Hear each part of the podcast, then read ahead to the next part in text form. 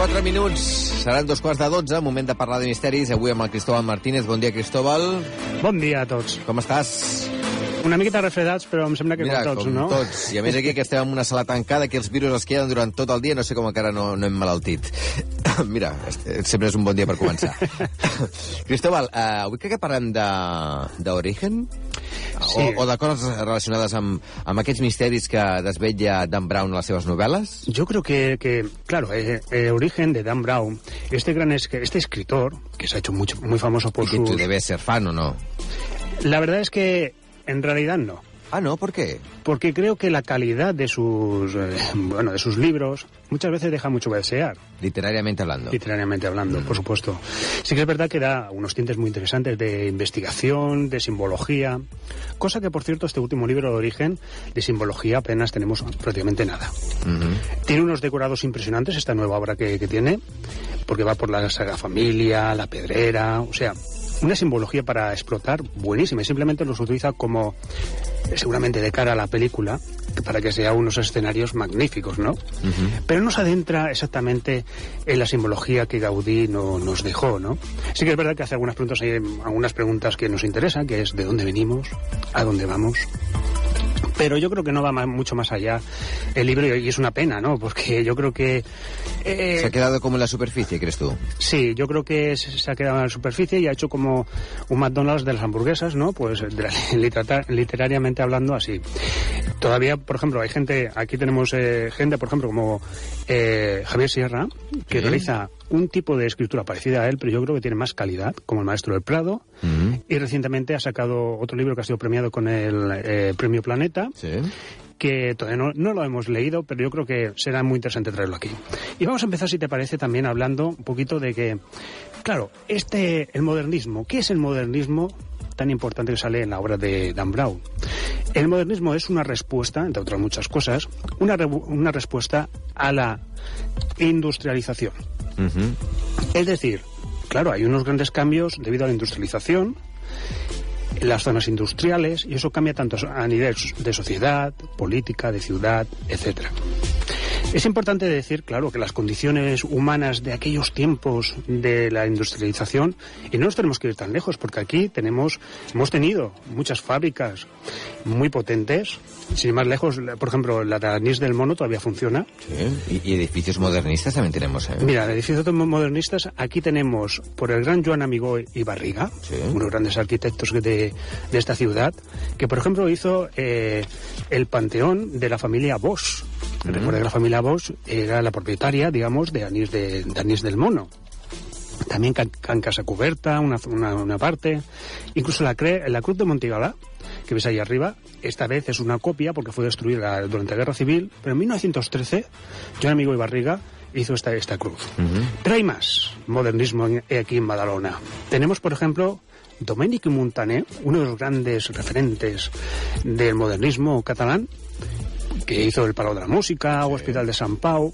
Pues vemos como la Casa Agustí, que está justamente al lado de Pep Ventura, Ese castellito, que un ese bar. castellito es obra de Domènech Montaner. Mhm. Y hay una curiosidad que, claro, investigando, es que hoy día, tanto por el programa, por, por el libro y todo eso, pues me llegan muchos, algunos correos Mhm. con cosas muy interesantes, ¿no?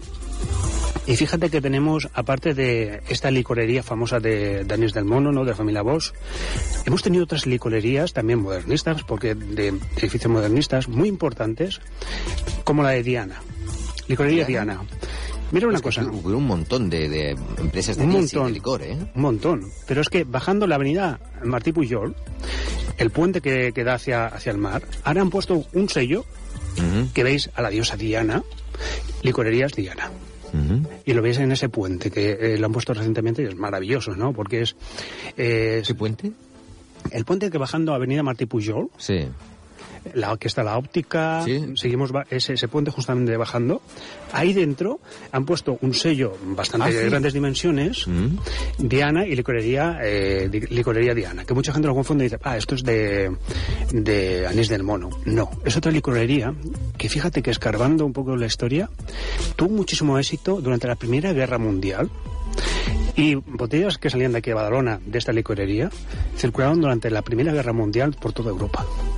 O sea, es, es magnífico. O sea, Badalona siempre ha estado en cualquier evento, yo creo que, que ha estado de alguna forma, ¿no? Eh, de esta forma, bueno, calentando a los soldados con el, con el licor, ¿no? Y ya te digo que yo creo que es, eh, la, la ruta modernista de Badalona es magnífica, lo que tenemos aquí en Badalona. Pero ya si vamos un poquito más allá y vamos a Barcelona, tenemos por supuesto eh, la gran, esa gran sa- Sagrada Familia. Mira, Carles, yo he tenido, eh, tengo amigos que han estudiado la figura de Antonio Gaudí y la Sagrada Familia muy de cerca, como a Carlos Mesa, Alex Guerra, que han escrito libros sobre, sobre ello y todo eso. Y es que es muy difícil ponerse de acuerdo sobre la figura de este autor, sobre la figura de este arquitecto. Unos dicen que era masón, otros dicen que no. Claro, ahí está también que lo quieren canonizar, incluso la iglesia lo quieren canonizar, porque incluso se dice que pudo hacer incluso algunos milagros en vida, algunos milagros en vida. Sí que es verdad que es un referente increíble, que se basó en la naturaleza para aplicarla esta, estas nuevas ciudades que aparecían con la revolución industrial, que eran grises, apagadas. Él, claro, él que quiso, pues, dar un poquito de luz, un poquito de na- naturaleza a sus edificios. Y yo creo que lo que consiguió fue bastante increíble. Lo otro de los, bueno, de supuestos enigmas que, se, que hay detrás de Antonio Gaudí es el cuadrado mágico que hay en la Sagrada Familia. Un cuadrado mágico. Cuadrado mágico.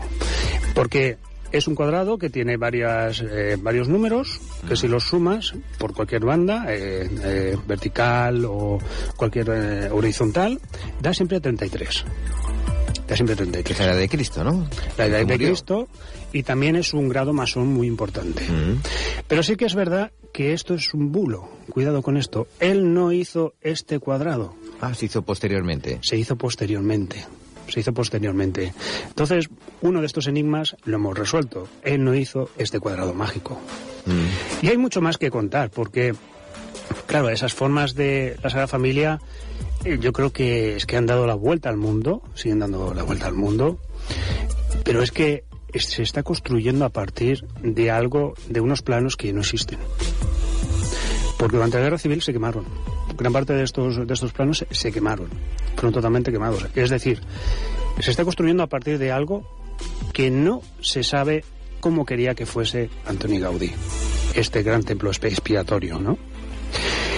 Claro, y vamos a saltar, yo creo que es importante porque hay... Hoy vamos a hacer un poquito de... eh, un puzzle, ¿no? Un poquito, un poquito así, porque yo creo que nos apetece. Fijaros otro, otra, otra cosa en la urbanización de Barcelona, cómo está también, que es modernista, totalmente modernista, el Pla, el Pla Cerdà. Mm. Bien, todo esto tiene una consecuencia. Imaginaos, los años 1850, Barcelona acaba de pasar desde cóleras, fiebre amarilla.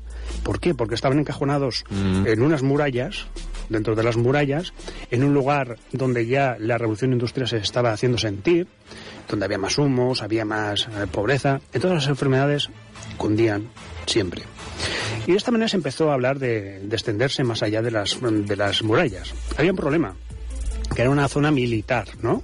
Para controlar militarmente, Barcelona era una zona militar que no se podía hacer hasta llegar hasta el Paseo de Gracia, a la zona de Gracia de, de arriba, que era otro, un pueblo, era un pueblo. Con lo cual se, se inició, en Barcelona inició un proceso por el cual, para ver el proyecto que más eh, gustara, ¿no? Gustara. Pero finalmente se eligió, bueno, el Estado eligió a Alfons Cerdà, y es muy curioso, como siempre se le ha atacado a este, a este hombre, quizás porque fue elegido de, de esta forma, ¿no? Pero yo creo que hizo un gran trabajo porque en un principio se le criticó de que ese chaflán famoso que vemos en todas las, eh, todas las Lo calles, típico de l'Eixample. lo típico de Champla que vemos y todo eso, se criticó muchísimo porque decían, eh, otros, otros arquitectos decían que eso era malo para la salud, porque formarían unas corrientes de aire terribles para la salud. Bueno, el tiempo les ha quitado la razón. Yo creo que gracias a eso Barcelona tiene un poquito más de, de aire Mm. y tiene, por supuesto, una personalidad propia, ¿no? Sí que es verdad que cuando vas andando, bueno, en las calles, que tienes que ir a pasar por el paso de cebra, tienes que moverte y hacer más kilómetros de lo que, lo que toca. Pero yo creo que le da una entidad muy especial a Barcelona y era lo que tocaba en, en aquel entonces. Porque eh, sin eso yo creo que eh, también hay que aclarar una cosa, Carla. Es que, claro, el proyecto que tenía Cerdá no es exactamente el que se ha ido haciendo después. Él quería zonas más verdes, Mm. o sea, no toda la manzana como es totalmente de edificios, sino dejar una parte de la manzana para un parque, que directamente la carretera y después otra zona de parque. Hacerlo de otra forma. Pero ya sabemos cómo son las especulaciones, ya sabemos lo que ha pasado y eh, ese resultado que tenemos de Barcelona y por supuesto Badalona. Y yo creo que hay que reivindicar el papel de modernista de, la ciudad de, de Barcelona. Tenemos una ruta magnífica por explorar que invito a todos a que se pasen por, por Badalona, por sus, por sus casas modernistas, que son magníficas. Mm. Molt bé, doncs aquest és el passeig que hem fet per la Barcelona modernista. No, no sé si vols afegir alguna cosa més. Sabes que también hay... eh, La, la Llauna también es modernista, por ejemplo. El Instituto de la Llauna también es modernista. Sí, que este- estuve trabajando allí eh, como profesor, precisamente, y la verdad es que por fuera es maravilloso. Eh, es una fábrica, una fábrica adaptada... De Amigó también creo que es. Sí, sí, correcto, de, sí, de, de amigo. Y es magnífica, lo que pasa es que, claro, por dentro el uso de cara a un instituto Es difícil. es muy difícil, porque yo recuerdo trabajando allí... Car- Yo, yo Carlos- estudié allí. ¿Sí? Sí, no en tu época, porque si no te recordaría, supongo. No, yo, yo posterior, yo bastante posterior. Hará unos tres años que estuve trabajando allí, un- unos meses. Y la verdad es que recuerdo que, claro, para una fábrica se- sería genial en aquella época, con esas ventanitas, que era todo darle esa, esa forma, esa fuerza a la na- naturaleza, ¿no? Pero claro, dentro como eh, profesores o alumnos, es todo quizás Es demasiado... muy oscuro, es un poco deprimente. ¿verdad? Deprimente. La sala, bueno, los departamentos, por ejemplo, no tienen a ninguna ventana, es un cubículo directamente, los pobres. Pero yo creo que, aparte de eso, bueno, es, eh, vale la pena eh, dar estas vueltas por, por el modernismo, porque hay una simbología detrás. Que no nos da tiempo a hablar, pero es que incluso de Gaudí se dice que, aparte de masón, también dejó algunas pistas alquímicas. Que la alquimia, quizás algún día hablemos de, de ella, ¿no? sí, porque yo me pierdo con esto de la alquimia, la cábala, todo esto me pierdo. La tenemos, sí, sí, la tenemos muy, muy cercana, la sentimos muy, muy cercana, la, la alquimia. E incluso, eh, claro, el, el famoso, vamos a llamarlo dragón o lagarto del Parkwell o lo que sea, dicen que tiene un significado alquímico, que quiso dejar constancia aquí Gaudí. La alquimia, Carles, ya lo veremos otro día, pero la alquimia, su propósito es, es obtener la piedra filosofal. La piedra filosofal es una piedra, vamos a llamarlo con unas propiedades, que cura cualquier enfermedad. Cristóbal Martínez, muchas gracias. A vosotros, Buenos encantado. días. Buenos días.